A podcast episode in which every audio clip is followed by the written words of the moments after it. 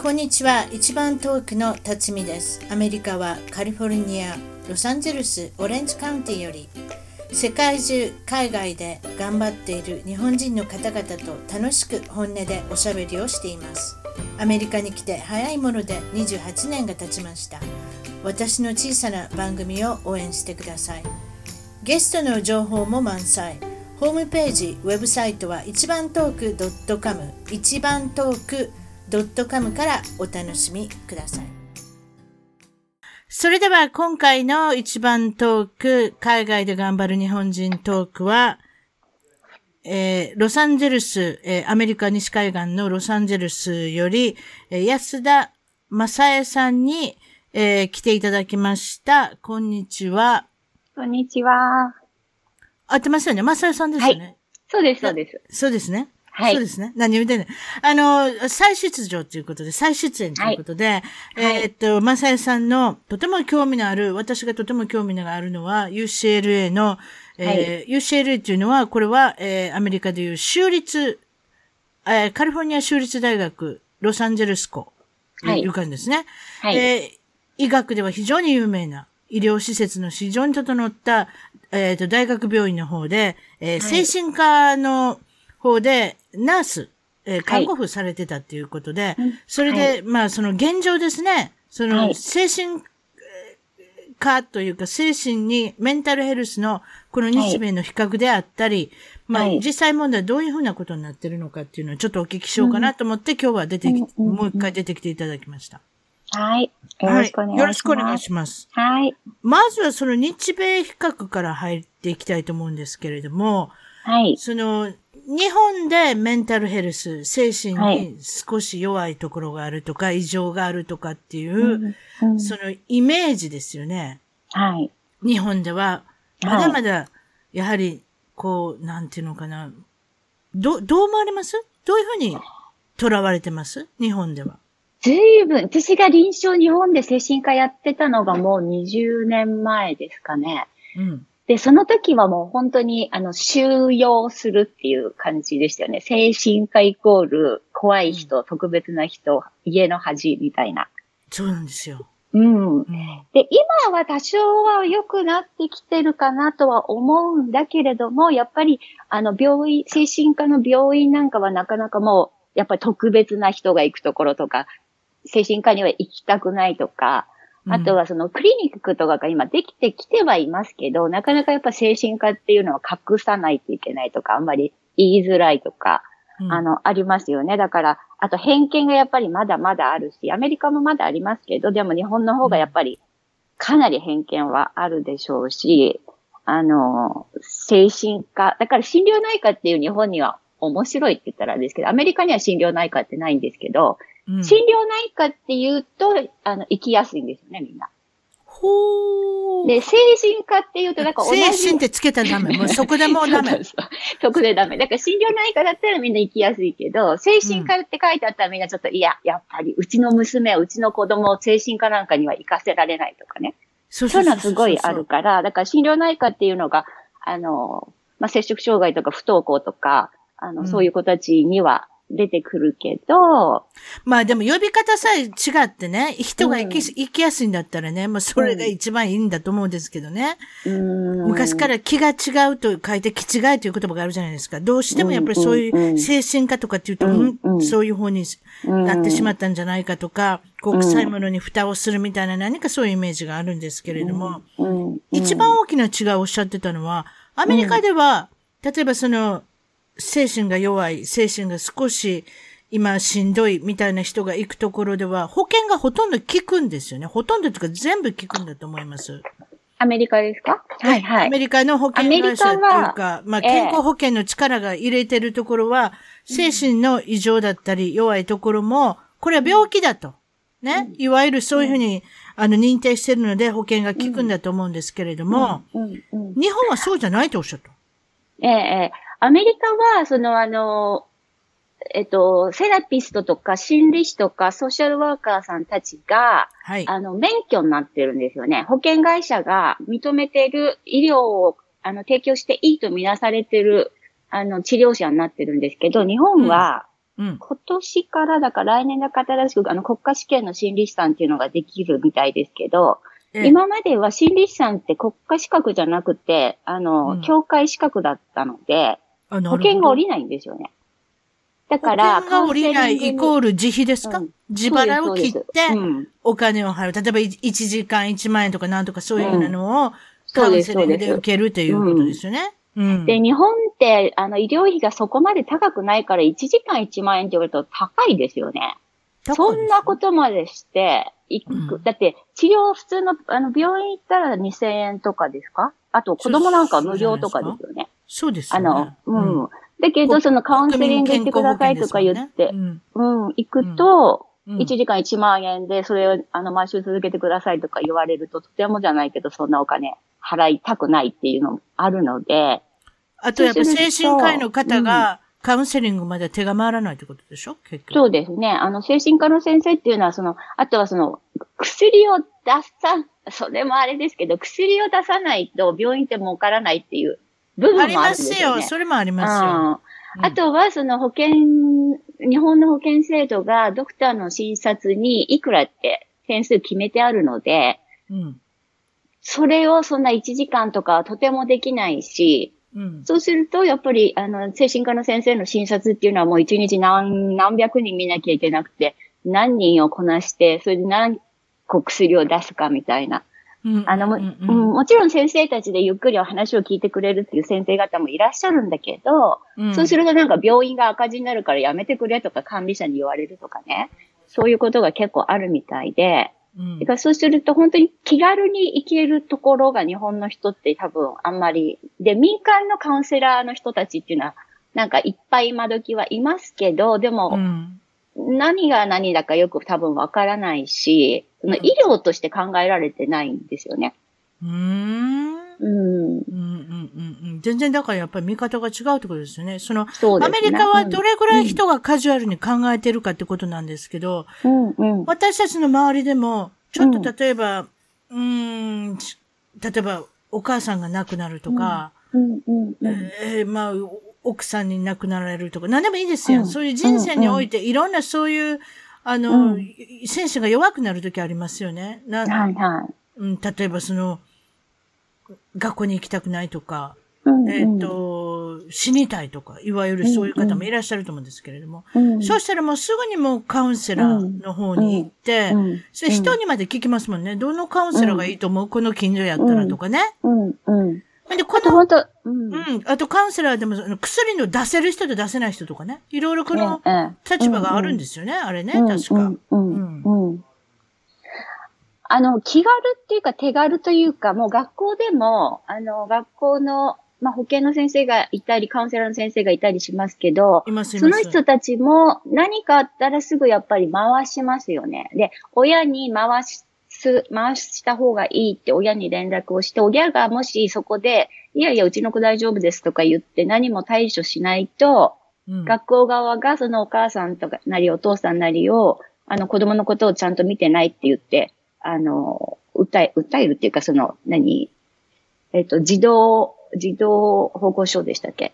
ええ。そういう、そういうところに、あの、申し立てしたりとかすることがあるので、小児科の先生でも内科の先生でも誰かが、あの、ちょっと気分が落ち込んで何もする気がしないだの、死にたいだのっていうことがあれば、やっぱすぐ回すのが、あの、当たり前だし、みんな、うん、普通の会話で、あ、私のセラピストがね、とかって出てきますよね。あ、そうです。特に、特に、あの、そうそうそうそう。だから結構、あの、例えばラジオとか聞いてても、ラジオの DJ の人が、僕のセラピストはとか、あとテレビとか見ててもそういうふうな口に、例えば、そういう芸能人まで自分のセラピストはとか、カウンセラーはとか、結構そういう言葉聞きますんで、なんか、地位が高ければ高いほど、そういう優秀な、有能な、カウンセラーだったり、セラピストがいるっていうのは、結構こっちでは有名じゃないですか。だから、ああり得ることですよね。よくあり得ることだし、うん、その、うん、セラピーを通して、その人生の対処方法を教えてもらってるっていうような感じです、ね。ああ、有名、有名人ともなればプレッシャーとかすごいじゃないですか、うん、毎日。例えば、あの、ソーシャルメディアとかで何かおかしいこと言っちゃいけないとか、そういうプレッシャーとか、やっぱり、どこで精神とうかん。ストレスを、あのうん。発散するっていうか、リリースするっていうのは、で例えばそういうカウンセラーだったり、セラピストだったりっていう自分の友達じゃない第三者に、うんこう、お話ししたりとかするんじゃないんですかね、ちょっとわかりませんけれども。私まあね、だからそうですよね。井戸端会議ができる時代は良かったのかもしれないけどっていうのももちろんありますよね。あ確かにカウンセラー、セラピストイコール個人主義っていうか、個人的なことですもんね。うんうん例えばこれを友達に相談してたらっていう、例えば日本ではそういう範囲になってしまうんでしょうね。友達に相談するとか親戚に相談する。でも相談しきれない内容なんで、やっぱりやめておく。うんだからそういうところが悪循環してるのかもしれませんね、少しね。そうですね。恥、恥っていうのが日本ありますもんね。ありますよ、そんなう。ん。で、やっぱ心配させちゃいけないとか、うん。うん。ううんん。だから、自分たちが。うん。人と違うことがいけないんですよ、日本は多分。うん。うん。そういうことありません？うんうんうん。あとはやっぱ自分たちが親だったとしたら自分たちが批判されるじゃないですか。世間から。なんそうか、なんですよ。ああ、だからそれ言いにくいし、学校の先生になんかバレたら大変だし、みたいな。そうそういうあれですよね。そう。バレては困る。うん。とか、うん。先ほども言ったけど、臭いものに蓋をしなきゃいけないみたいな、うん。なんかそういったところがあるんですけど、うん。それでまあおっしゃってたのは UCL のその精神病棟の中でも、その思春期、ティーンネイジャー、そういった方の、まあ、お世話されてたってことで、うん。大体おいくつぐらいのうん。子供さんがその病棟にいらっしゃったんですか？えっと、UCLA の中には、あの、精神科の中でも、子供の病棟と、大人の病棟と、あと、はい老人の精神科の病棟があって、はい。私がいたところは、その思春期の、あの、摂食障害スラッシュ思春期精神科だったんですね。で、うん。他にも、あの、思春期の、本当の急性期の思春期っていうのと、あとは、あの、12歳以下のちっちゃい子たちの精神科っていうのと、うん。あって、で、あとは大人の方は、あの、えっと、ドラッグとかの、あの、えっと、サブスタンスアビュース、薬物依存とかの依存症の人たちの回復プログラムと、あとは、あの、慢性の、あの、大人の精神科のプログラムと、あと急性期のと、あとは老人の、あの、精神科の病棟があって、はい。で私がいたところはその思春期の、あの、生殖障害スラッシュ、急性期病棟だったんですけど、はいそこはだいたい、まあ、思春期なので、だいたい12、3歳ぐらいから17歳までいましたね。うんそれで、あの、子供の病棟に、あの、12歳以下ぐらいの子から、一番ちっちゃい子で3歳の子が前いましたけど、うん。うん。例えば大まかに見て、まあ、はい。その、どういったら、例えば3歳の子っておっしゃいましたけれども、うん。3歳の子をちょっと例に、あの、ん。させていただいて、どういう理由で入院とか治療とかっていうことになるんですか？その人は。3歳の子は、その、あの、子供の方の病棟にいたんですけど、その子のお母さんが、あの、うん。自殺しちゃって自分家で。あで、それをそれを見ちゃったんですよね。それ見たんですか？3歳の子はね。うん、うん。あ、それ見たらそれ大変やね。で、あの、その、とにかく死にたい死にたいって言い始めて、で、首をつろ、首をつってたので首をつろうとして、でも本人、子供にしてみれば別に死にたいっていう意味がよくわかってるわけじゃなくて、ただお母さんに会いたいんですよね。そうでしょうね。うん。で、お母さんに会うためには、ああすれば会い、会えると会えるの思いかも込んで。るから、うんうんうんうんうんうんうん。だけど、それでまあ、家に置いとくとちょっと危ないから、とりあえずって言って入院してきて、ええ、んそういう場合どううするんですか？まあ、調整でよ。すよね。調整と、あとやっぱその子供の中のその、あの、グリーディングって言いますけど、そのお母さんとの別れについての、まあ、別れを取り、まずは受け入れてもらわなきゃいけないっていうか、それが現実で。そうなんですよ。そええのし、その、まあ、宗教的な信念とまたあれかもしれないですけど、その子がそれをやったからと言って、お母さんに会えるわけじゃないんだよっていうのを、やっぱ本人がなんとなく分かっていかないといけないんですよね。そうですよね。うん。でもまあ、それには時間かかるし、だからそうするとまあ、まず3歳の子であれば、その、その首を吊ろうとするっていうことは危ないから今はしちゃいけないんだっていうことをとにかくとにかく言い続けることと、うん。あとは同時になんかその子たちができることを楽しめること、あとは残った家族たちがその人のこその子のことを守ってくれるんだっていう安心感が得られること。でそこら辺はもう家族とかの調整と、あとその子がお母さんを亡くした悲しみに対処できるように、発散できるようにさせてあげる。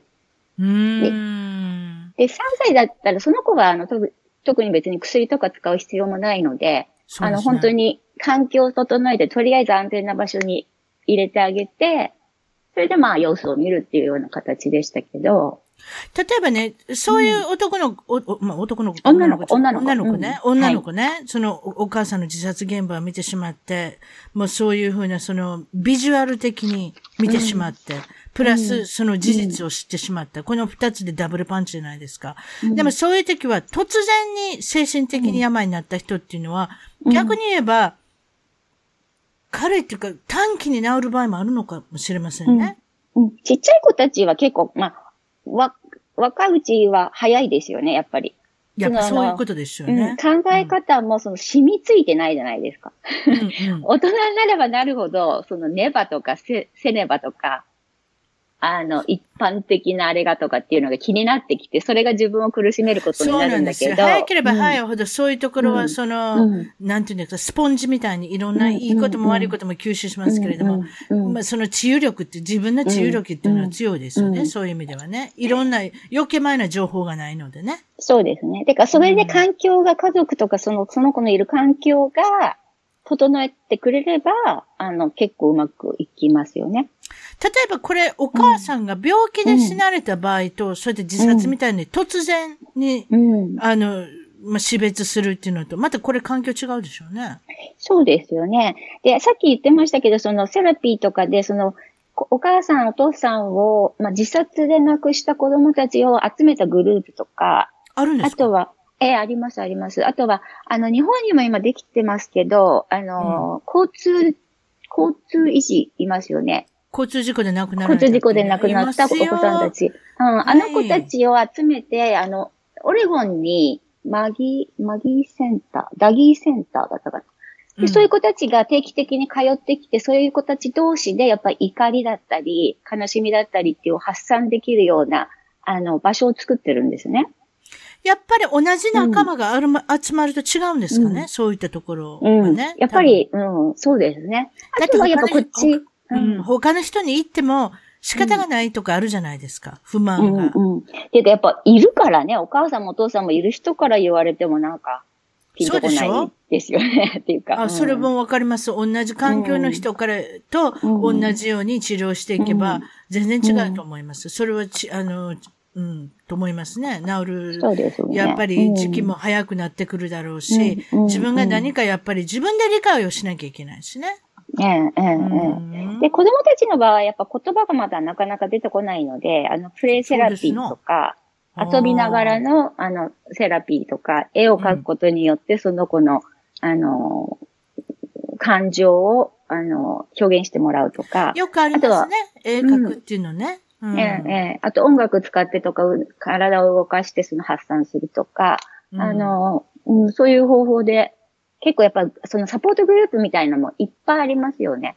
うんうん。あとこっちでほら、例えば学校で絵を描かせて、ちょっとなんかうんやばいなっていうのは、絵描いた子は、うん。こう、なんていうんですか、お母さんとお父さんの方にちょっと連絡が来たりする時もあるじゃないですか。うん大丈夫ですか？何かああられたんじゃないですか？って、この子こんな絵描いてますけどとかね。うんうんなうん何かそういったこともありますもんね、たまにねう。ん絵でやっぱりこの表現してっていうのは。あとはやっぱそええの学校の先生たちも、うん。結構あれですよね。あの、そのメン、あの、今年、あ今月5月はメンタルヘルスげ好きだったんですよ、アメリカって。月間だったんですね。えええ、ええ。だから、その、やっぱり、あの、思春期の子たち、中学校、高校ぐらいの子たちは、その、うつだったり、自殺だったり、いじめだったり、あの、今、自傷、昔は暴力とかが多かったけど、今、自傷、自分のことを傷つける子たちが多くって、で、そうすると、その、傷つける、傷がやっぱり、体育の授業で着替えたら見えるとかあったとか。ああ、それあります、あります、あります。そうするとやっぱ先生たちが結構気にしてくれるんですよね。で、それでそのカウンセラーの先生に回して、で、そこから、あの、診察を受けた方がいいんじゃないかとかっていう風に進めていくんだけれども、うん、うんうん日本ってやっぱり、どう今どうかわかんないですけど、昔私がその養護教諭してた時とかは、やっぱ親が怒るですよね。うちの娘を何だと思ってるんですかじゃないけど、学校がやっぱそんな、あの、心配だからちょっと受診させたらどうですかなんて言おうもんだったらもう大変なことになるじゃないけど、わかる。うんおと、うんお母さんとお父さんの方が、あの、結局、だからお父さんとお母さんを怒怒られてるみたいに思うんでしょ？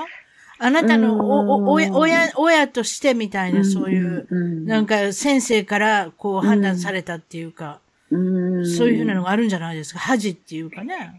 うん。あとはその大丈夫って自分たちは大丈夫って思ってるところに余計なこと言われても聞く耳がないというか。あそういうことや、そういうことや。あ、うん聞く耳がない。あ、確かに。うん。うん。っていうか、この子はこういう子なんですとか、あの、うん養護教やってて接触障害の子たちにもすごい難しいっていうのは、やっぱ、親にちょっと保健の先生が連絡しても、いやいや、娘は今ただちょっとダイエットしてるだけなんですとか、あのああ、の、重篤だと思ってもそれがなかなか伝わらないし、聞いてくれないし、向こうは別に聞く気もないし、みたいな。それがすごい難しいってよく言ってますけど、で、学校の方も恐れますよね。あの、その、やっぱり今、モンスターペアレントじゃないけどいっぱいいるから、オタクのお子さんちょっとなんて、やっぱり言えないっていうのが日本の保健の先生たちはあるみたいで、ええだから本人たちには喋れるけど、本人たちから親に喋ってもらうようにしないと。それは壁は非常に厚いです。はい。うんはい、うんはい、あと内申書とかね、いろいろ関係するから、学校がそういうことするとっていうのは、日本は結構ありますよね。うん。でも、学校に対してすごい期待をするじゃないですか。日本の方が、どっちかって言ったら、学校にいる時間も長いし、子供が。うんこっちの方が、うん子供が小学校なんか特に帰ってくる時間が早いじゃないですか、日本よりも。うんだかねら、そういった意味では、学校に対しての期待もたくさんあるでしょ日本の人っていうのは。学校がなんでやってくれなかったとか、なんかそういったことも聞くじゃないですか。うんだからその辺がちぐはぐですよね。実際問題。うんうんちょっと警告。要するに警告をしなくかったら、自殺とかも、あの、防げられないし、うん。その精神の病っていうのも、うん。やっぱり分かってあげなきゃじゃないですか。そういう時もあるっていうね、うん。ことも思うんですけれどもね。例えばそのうん、心理師の、はい。例えば日本の心理師とアメリカの心理師と比べたら、うん。その、例えばその、実際にインターンで、えー実地はい。で、まあ、その、教育を受けてる、それが違うっておっしゃいませんでした、日本とこのアメリカの違い。アメリカのあの、セラピストの人たち、あの、うん。あの、マリッジ、ファミリーマリッジセラピストっていう資格の人たちがいるんですけど、その人たちは大学院に行って、はい。で、大学院の後に、2000時間だか、あの、フルタイムでだいたい1年ぐらい働いた後に、あの、資格を受ける、あ、えっと、資格をもらえる、テストを受ける受験資格がもらえるんですよ。いわゆる患者さんとカウンセリングを実際するってことですね。そうです、そうです。はいだから本当にトレーニングして、ええ 実地でトレーニングしてからじゃないと、本当のライセンスはもらえないんだけど、うん日本ってまだあの、実践的というよりは学術的だと思うんですよね、結構。あの、今時は違うかもしれないし、学部によってかなり変わってきてるかもしれないですけど、でもかなり、あの、この派とか、この論理だとか、この論理でこのやり方はやるんだとかっていう風な頭の人たちが結構多くって、いわゆる教科書だけ学んだものを、そうです、そうです。押し付けるっていう言い方はちょっと失礼ですけれども、そういうことなんですね。そう、だから患者さんたちをその論、理論に当てはめていく。もしもうつだったらじゃあこれねとか、これだったらこれねみたいな。で、そうするとなんか患者さんたちとしてはなんとなく、それをやったところで良くならないし、で、あとはその、とにかく日本の心理師さんってまだ今国家試験じゃなくて保険が適用にならないので、自費扱いなんですよね。ね、おっしゃいますもんね。うん、だから自費扱いだと、とにかく、あの、高いんですよ、日本の感覚で言うと。1そりゃそうですよ時間1万円とか8000円とか。ええもう証券使ってたら、ね、うん先ほどおっしゃいま、先ほどおっしゃいましたっけ ?2000 円。大人だったら2000円とうんか、子供だったらただ、無料だったりしますもんね。うんそうですよね。あの、医者だったらね。で、うんあとはお医者さんが、あの、紹介してぜひ行った方がいいですよって言うと、医者の監督下の中で心理師さんが面接するっていうことはできるんだけれども、うん。それもまた厄介というか、そのドクターたちが心理師さんに紹介しない時が結構多いんですよね。うーん。なるほどね。システムがすごい違う、うんそれで、あの、病院にしてみても心理師さん雇って、で、うんお金にならないのに心理師さんが忙しく働いても、まあ、もったいないっていうのもありますよね、病院にしてみればね。確かにそうですよね。うんうんむ無駄だ。そうそう。だからそうすると、やっぱ心理師さんを使ってまでっていうところの病院もなかなかないし、うん。っていう現実はありますよね。なるほど。うん。で、そうするとなんか民間のカウンセラーの人たちが、あの、いろんなところのなんとか協会っていうところで訓練を受けた人たちがカウンセリングやってますって言って、そうするとなんか、あの、それそれ、それぞれによってもバラバラのカウンセリング方法なんですよね。なんとか派とか、なんとか派とか。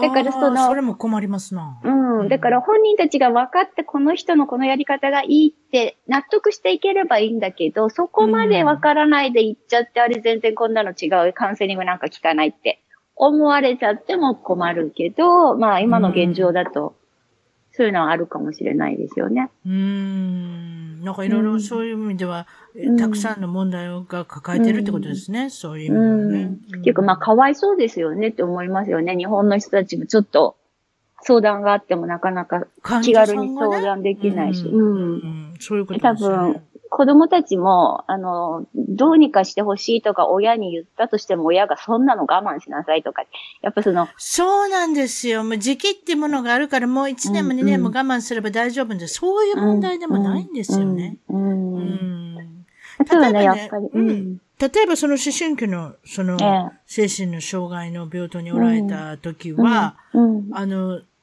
どういった理由っていうんですか？いわゆるうん12歳から17歳ぐらいまでをが、ティンティーンネイジャーの主だった年齢だっておっしゃいましたけれども。どういった理由で来られる方が一番多いんですか？うちの病棟は、あの、まあ、摂食障害の子たちも見ながらだったので、はい。あの、拒食の子、過食の子、はい。あと過食嘔吐の子、あと運動がとにかくやめられなくて、あの、体重のコントロールができない子。あと運動やめ、運動やめれない子？なんで、なんで脅迫的、脅迫的にその、あの、一般的にや、痩せるためには運動がいいってやっぱり、どこでも言いますよね。皆さん思いますよね。うんええ、ええ。で、それこでやりすぎてしまうそうそう、やりすぎて、でも自分ではもう止められなくなるぐらいまでやって、すべての生活が、その高校生だったら高校生の朝のクラブに7時に始まり、その前は学校までジョギングしていって、そしてっても、すべての生活が運動に支配されるような子たちっていうのも出てきちゃうんですよね。すごいカリフォルニアと思う、それ。カリフォルニアそういうの多い。ね、日常生活ができてればいいんだけど、何らかの支障が出てきちゃった時には、やっぱ本人たちも結構苦しくなってくるので、うんまあそういう、あの、支障が出てきちゃってる子たちとか、あとは、うんうつ、あと、起死燃料、じあの、死にたいとか、あと、自傷って、あの、今、あの、手首切るとか、その、それが、あ流行ってるっていうか、多いですけど、あ、あれ、それ、特別な名前あんねん。この間言うてたわ。ええなんて名前だっけな。あなんかそういう、傷つける子な？セルフハーム？とかですか？セルスハーム？うんなんかわからんけど、うんニッピング、うんうんニッピングじゃないわね。な今度聞いとくわ。なんかそういう特別な言葉があんねん。そういうことをする子の言葉っていう、その、うんカテゴリーの言葉があるんですよ。で結局うんだからあれナイフとか、あの、小さな、あの、うんまあ切るもんですよね。ちょっとわかりませんけれども。レーザーでレーザーで、ピピピピピピ切り出して、それの後を見たら、やっぱり、うんあ、この子ちょっとやばいなっていう。やっぱその理由っていうのは死にたいっていうことに関しての理由っていうのはあれですか高校でいじめられたりとか、高校に行きたくない。ななんか、なんかそういうことですか中学校に行きたくない。なんかそういうことですかね。その、あの、その実証の子たちっていうのは、そこ、本当に死にたいかっていうと、あんまり本当に死にたいと思ってなかったりするんですよね。だけど、あの、起死燃料で、えー、よく言いますやん。狂言自殺とか、結局あんまり死ぬ気もないんですけれども、プロセスが何にも真ん中がなくて、もうこの問題と解決するの嫌になったらもう死ぬしかないみたいな。ね。あの、自傷とね、その死ぬのとちょっと別問題なんですよね。だから、起死燃料である子たちが本当に死にたいって言ってる子たちは、うん、あの、薬飲もうとしたりとか、飛び降りようとしたりとか、そういう違う計画があるんですよ。まあ、大体がね。うん、まあ、死にたいけど、その計画までない子たちもいるんだけれども、うん、死にたいって言ったらそういうことなんだけど、あの、自傷の子たちっていうのは、それが対処方法なんですよね。自分を傷つけて、あの、痛みを感じることによって、その自分の中の、あの、欲求不満だとか、怒りだとか、できなさだとか、そういう惨めさとか悲しさを忘れられる。うん。だから自傷っていうのは、あの、その死にたいに直接関係してる子もいるかもしれないけど、ほとんどの場合は、あんまり関係してなくて、それが一つの症状だったりするんですよね。例えばそういう子どうしたらいいんですか？そのレーザーでシュシュシュシュ、あの、うん、その腕というか、その、うん、切ったり傷つけたりする子っていうのはどういうふうに持っていくんですか？それも、あのー、あと同時にそのうつがあったりとか、あと人格障害があったりとか、うんうん、あとはその、まあ、接触障害があったりとかっていうことがあるんだけれども、うん、あと本当のその事象だけでも、とにかく事象がやめられないっていう子たちは、まあ、まず入院して、その、カミソリのない環境に行きますよね。確かにそうやね。うん。で、そうすると、うん、あの、その対処方法が使えなくなると気持ちが溢れてくるんですよ。うん。で、その気持ちが溢れてくると、その、まあ、悲しくなったり、怒りが出てきたりすると、それを、まあ、発散させてあげて、その話を聞いてあげて、で、それを、実は感じなくするために、実証をしてるんだよっていうことを、あの、まあ、教えてあげる。で、あとはその、言えなかった、今まで言えないと思ってたり、言わなかったりしてたことを言ってもいいんだ。言葉で言ってもいいんだよ。で、その誰かに対していじめられたり、あの、親に対して不満だったり。あ、なるほど、そういう子たちは、言葉でできないから、そういうところに出てるんですね。レーザーで切ったり、カミソリで。あ、なるほど。自分で理解しなきゃいけないってことね。そう、自分で理解できてくれば、ね、えー、で、それで本当にその、ずっとこれをしていくのも、まああなたのチョイスだけど、うん、だけどこれをしなくてももうちょっと自由に、あの、生きられる方法もあるんだよっていうことで、あの、まあグループ療法したりとか、個人療法したりとか、うん、あとはその、発散させてあげる運動するなり、あの、みんなでゲームするなり、そういうことでも、あとは友達との関係がやっぱりすごい希薄になっちゃってたりするので、人との関係の中で、あの、まあ、癒される部分っていうか、発散できる部分があるんだよっていうのをやっぱ再体験してもらう。うん。うん。それで、だから入院してる間にそういうことができてきて、あと親とかのと、あの、調整ができ始めると、やっぱり子供たちはある程度落ち着いてくるし、でも、本当にそういう子たちって全然別に変わった子でもないし、そこら辺にいる子たちなんですよね。で、親、だと思います、うん。うん、お父さんもお母さんも本当に普通の、あの、お金持ちの人たちもいれば、まあ普通の生活してる人もいれば、共働きの人もいれば、専業主婦の人もいれば。あんまり傾向はないと思う。でも多いと思う。そういうこと多いと思う。うん。うちの友達あ、うちの娘とか息子とかにも聞くけど、特に娘はそういうのが気をつけて見てるから、そういうこといっぱいいるんだって言ってましたから、うんうん、特にやっぱできる子たちには多かったりしますよね。やっぱ言葉であの、助けてって言えなかったりすると、あの、そう、助けてっていうことがみっともないとか、親にいつもしっかりしろとかって言われてきちゃってる子たちは、あの、それが SOS が出せなかったりとか。ああ、プレッシャーでね。うん、うん、倒れてしまいそうな子ですよね。ああ、わかるわかるわかる。うん。あとは親たちが助けて、助けてくれって言えないっていうことと、あと、親とあんまり接触のない子とか、うん、親とあんまりおしゃべりのできない子っていうのは、うん、結構そういうところに出てくるのかもしれませんね、やっぱね。うん。うん。だからまあ、あの、コミュニケーションが、コミュニケーションしてるんだけど、本当に言いたいことが言えてなかったりとか、やっぱりそのすれ違いがあるんですよね。すごい仲良さそうに見えるんだけど、大事なことがお互い言えてないとか、気持ちの、うん、あの、受け取りが、受け取られてないとか。あと、例えば、まあ、女性にありがち、男性にありがち、ちょっとわかりません。お父さんにありがち、お母さんにありがち。教育しか興味のない人もいはりますやん。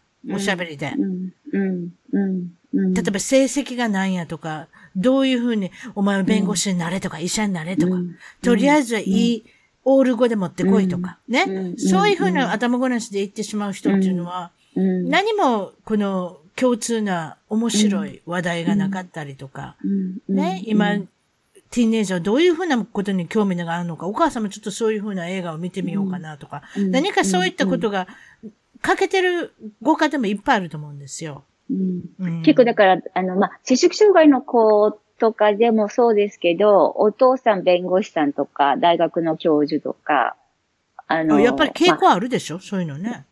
うん、その、その、うつとかの子たちはね、うつとうんか、自傷とか摂食障害の子たちは、うんうんまあ、そういう傾向もありますよね。うんうん。まあでも全然そのあの生活保護を受けているような子たちだったり、あの、そういう子たちももちろんいますけど、まあでもだからそうするとその本人たちの考え方が、あの本人たちの生き方をすごく生きづらくしてるっていうところがすごくあるから、そこら辺を少し、あの、和らげてあげて違う考え方もあって、で、その、もしもお父さんお母さんがそういう教育のことばっかりとかっていうのであれば、そのソーシャルワーカーさんが入ってお父さんお母さんと一緒に子供を、あの、グループセラピー、家族療法みたいにして。そうなんですよ。親も、うん。だから、子供を治療、治療って考えてるけど、うん。親も治療してもらわなきゃいけない部分たくさんあると思うんですね。うん。だって、子供は親から影響を受けてるわけですから、うん。だから、子供ばっかり言ってられない。自分もやっぱり変わっていかなきゃいけないっていうね、その親としても。例えば、そういうことで、えーっと、まあ、思春期のその、カミソリで少しそういうことをしてしまう子、うん口に出せないから。あと、うん。実際問題、死ぬ？自殺未遂をした子、例えば死にたい、うん。アクションを取る子、これどうしましょえっと、どこ、入院してきたらですか？う、じゃなくて、うん。外行ったら、う。んどっちでもいいですけれども。どうしてもいい。うん。ああのー。あなたの知ってる限りで思春期の子で、実際問題、まあまあ、言ってしまった方は知りませんよ。もう、もうそれまでで終わってしまいますけれども、うんそうじゃなしに、その前で取り、取り留めて。うん。あのーその日本とアメリカに言うと、っていうかうんアメリカで言うと、もしも誰かが死にたいって言うと、あのーまあ、緊急時としてみんな捉えるんですよね。あ、また言ってるとかは捉えないで。はいで。、あの、一般的にも精神科なり教育の現場であれば、アメリカであれば、誰かが死にたいっていう言葉を一言書いたり、言ったりしたら、うん。周りの人たちも見てるので、まあ、即、あの、救急室、一般の普通の病院の救急室に連れて行きなさい。まあ、送りなさい。それか、まあ、救急車呼んで連れてってもらいなさい。それで、そこで、その死にたいって言ってる意味が、本当にその、自殺をしたいっていうことなのか、とにかく今の状況から逃れたいのか、なんかがすごい辛いのか苦しいのかっていうのを、精神科がアセスメントするんですよね。うんうん。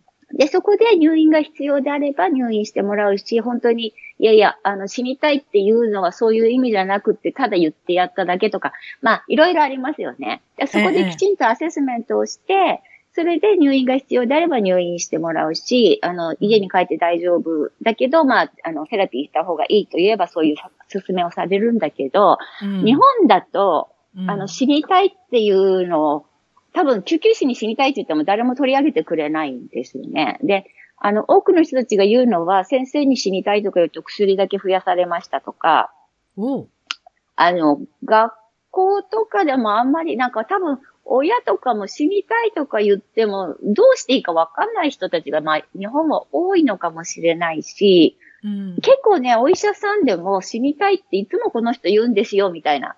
え、それでいいんですか？みたいな。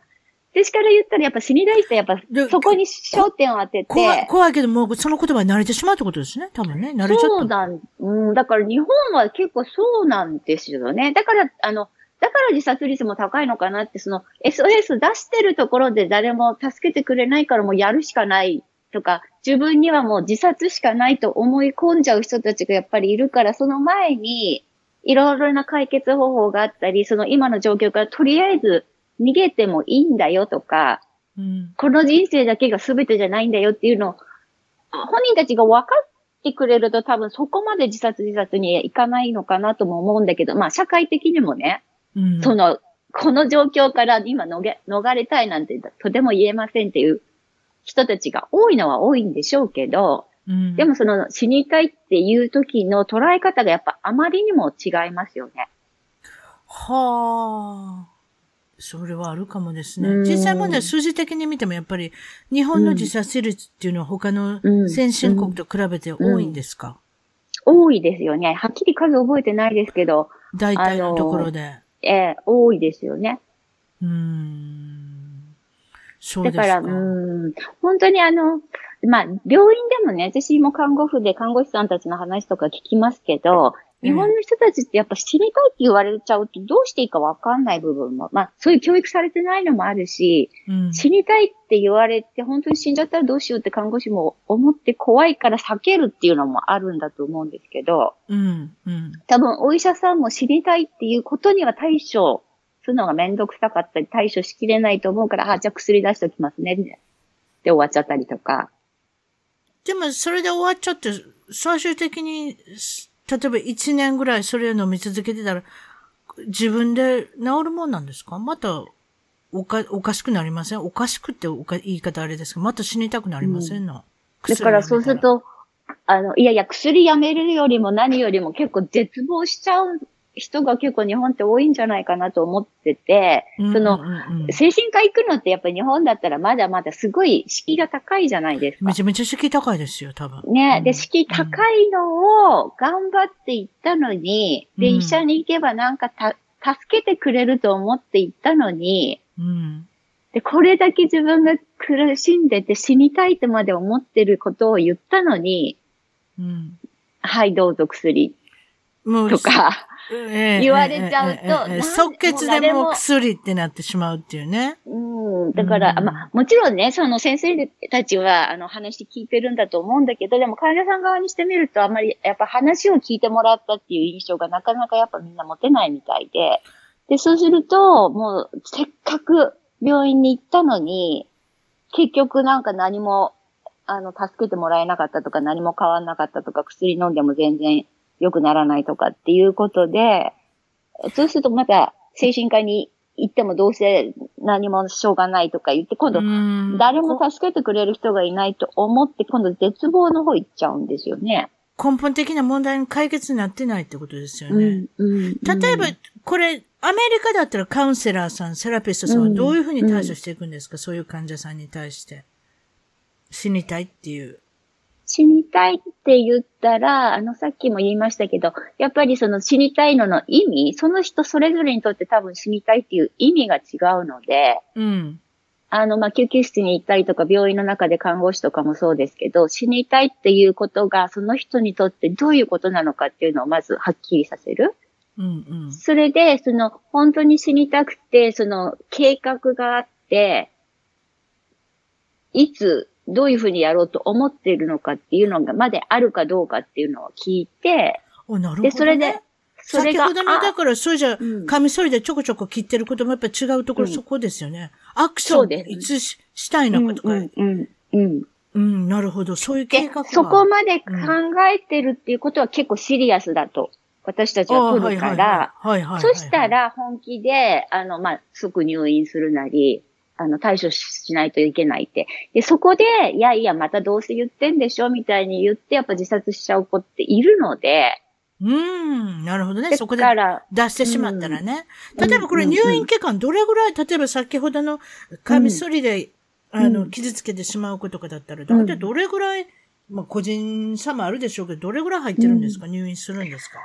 カミソリとかの子たちは結構やっぱ長期的な入院が必要になる、入院っていうか治療が必要になるので、うん。UCLA とかはもうあそこ急性期の病院なんですよね。だから保険も急性期にしか、あの、出してくれないので、UCLA 自体には、あの、接触障害の子たちはだいたい1ヶ月ぐらいいますけど、いましたけど、はい。うん。でもその自傷とか、うつとかの子たちはまあ2週間前後ですかねなるほ。どね。あ、なるほど、ね。それであの、日本みたいに、まあ、措置入院じゃないですけど、あの、本当に自分の命が危ない、他人を傷つける危険がある、あと自分の世話ができないっていう時に限って、うん、あの、ホールドができるんですよね。医者の権威で、うん、強制的にあの入院させることができるんだけれども、うん、それが 24時間だったかな。初めの、あの、数時間って決まってるんですよ。で、その時点、その、その時間が過ぎた時点で、あの、もう一回アセスメントをしても、本人がもし、あの、もう死ぬ気はなくなりましたとかっていうことがあれば、うん、で、本人が退院したいということであれば、退院してもらわなきゃいけなくなるんですね。うんうん、だけど、まあ、そこで大体の人が、あの、自分からやっぱり治療したいとか、もうちょっとここで入院してたいとかっていうことになれば、うん、あの、まあ、だ、だいたい1週間から2週間ですね。で、その後に、うん、あの、レジデンシャルっていう、あの、治療のところがあるので。自宅で？っていうことですね。うん、自宅でじゃなくて、レジデンシャルってあの、レジデンシャル。中間、はい、中間施設みたいので、宿泊型で、はいはいはい、で、そのグループ療法とか、あの、やっぱ安全は守られるところ。うんうん。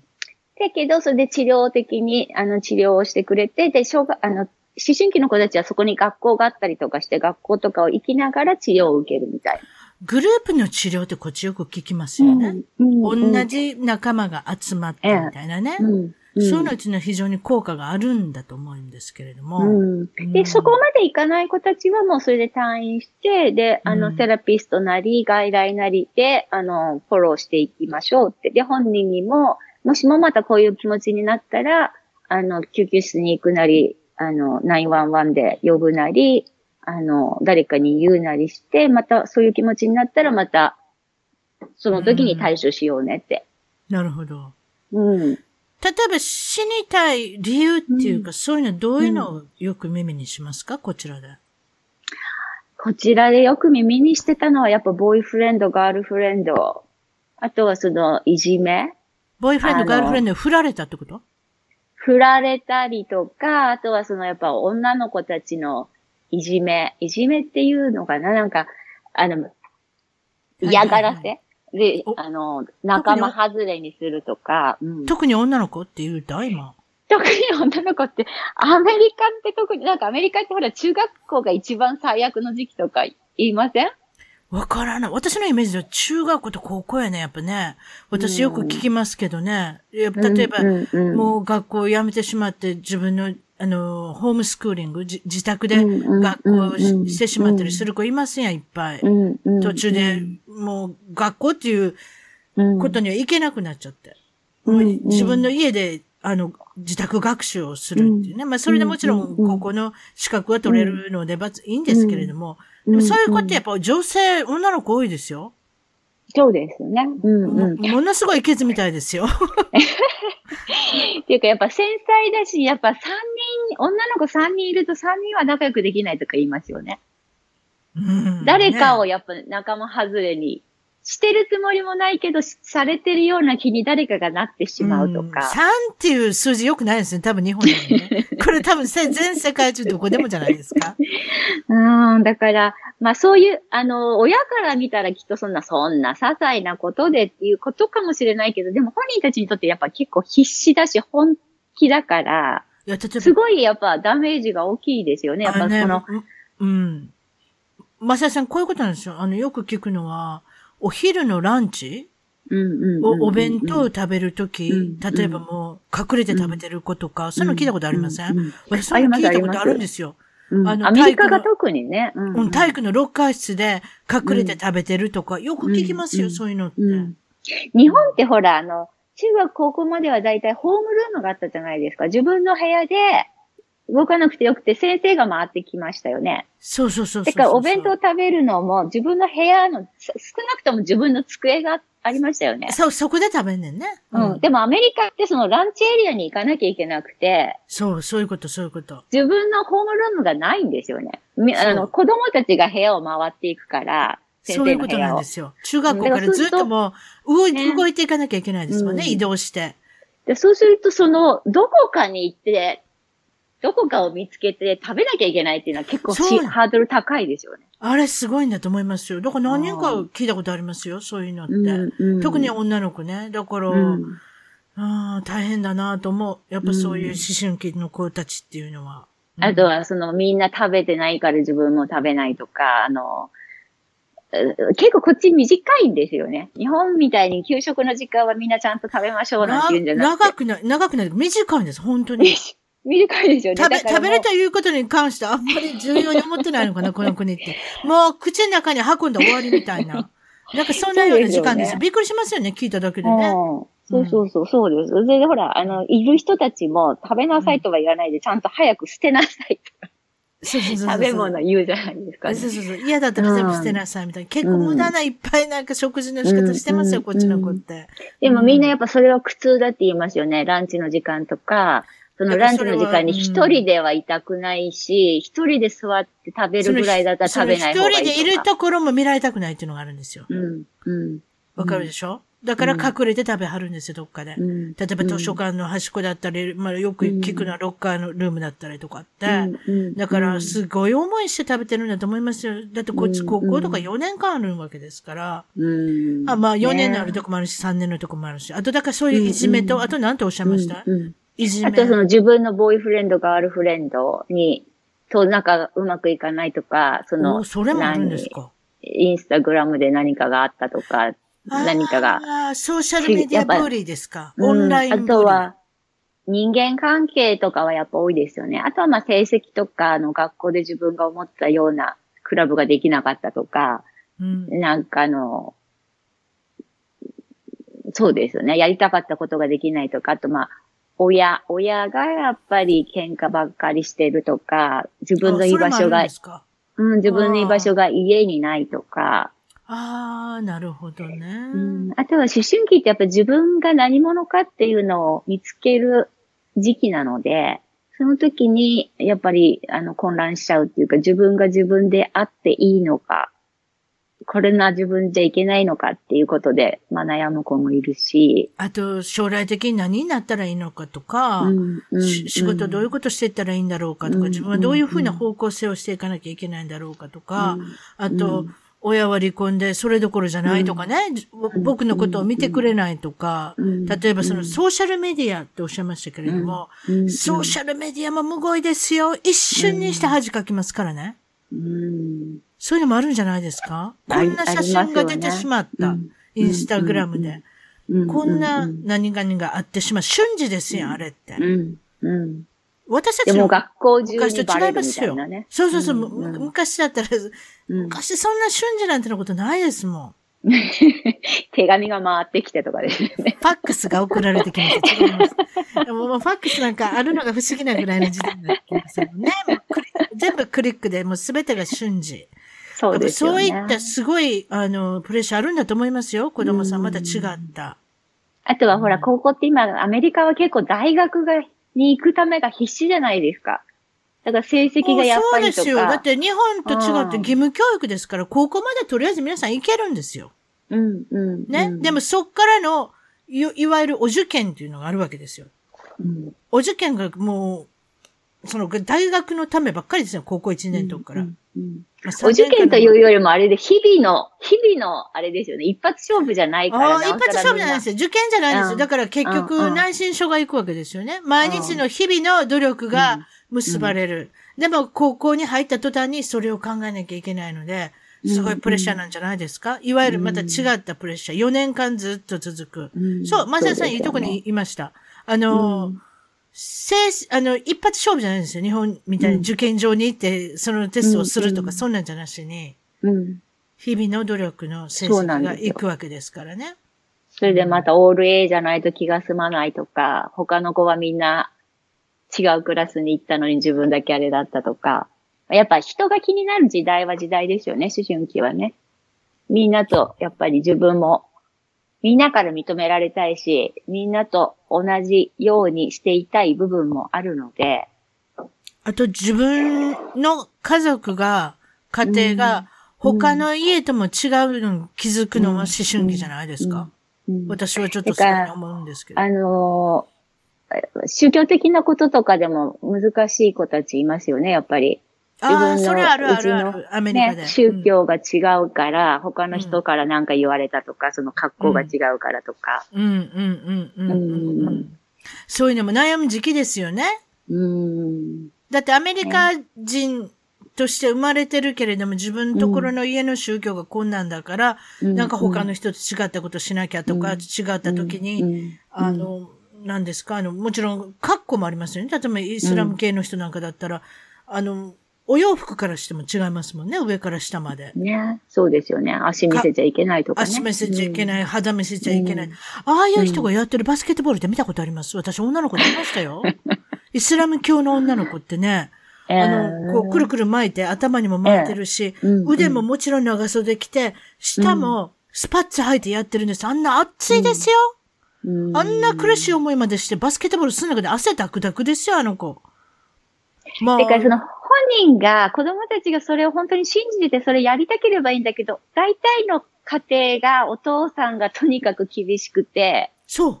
怒られたくないからでしょ、とりあえず。そうです、そうです。だからお父さんがいないところでは、その被ってなかったりとか、洋服か、あの、好きなの着たりするけど、お父さんがいるときには、あの、どうしても、そう言われた通りの格好をしなきゃいけなくて、そこのあれに苦しむ子たちもやっぱいますよね。そういう子も入院、うん入院されてきたこともあります？やっぱりその宗教の違い前で。一回、あの、インドにいるモスラム系の多分あれ、なんかお嬢様かなんかだったんですけど、うん国のなんとか、あのなんか有名な子っていうかあの、ステータスの高い子だったんですけど、彼女たちもそうです。彼女そうでしたよね。あの、お父さんとかが来る前では絶対頭、髪の毛見せちゃいけないし、洋服も長いの着なきゃいけないんだけど、うんお父さんがいないときは、ああ、よかった、みたいな感じで。タタンクトップ着てるん別に髪の毛ですか？そうそう、髪の毛見せてもいいし、男の人と喋っててもいいし、みたいな。だから、それは子供男男の人と喋ったらあかんの？今男の人そと喋っの子はそうでしたよ。うえ？ん。あの、男の人と喋ったりとかしちゃいけない。あと、そ男れはの人がいすごいな、アメるとリカのころに中でそんなことしなきゃいい。けないの。そうそう、だかららそのギャップって変わ。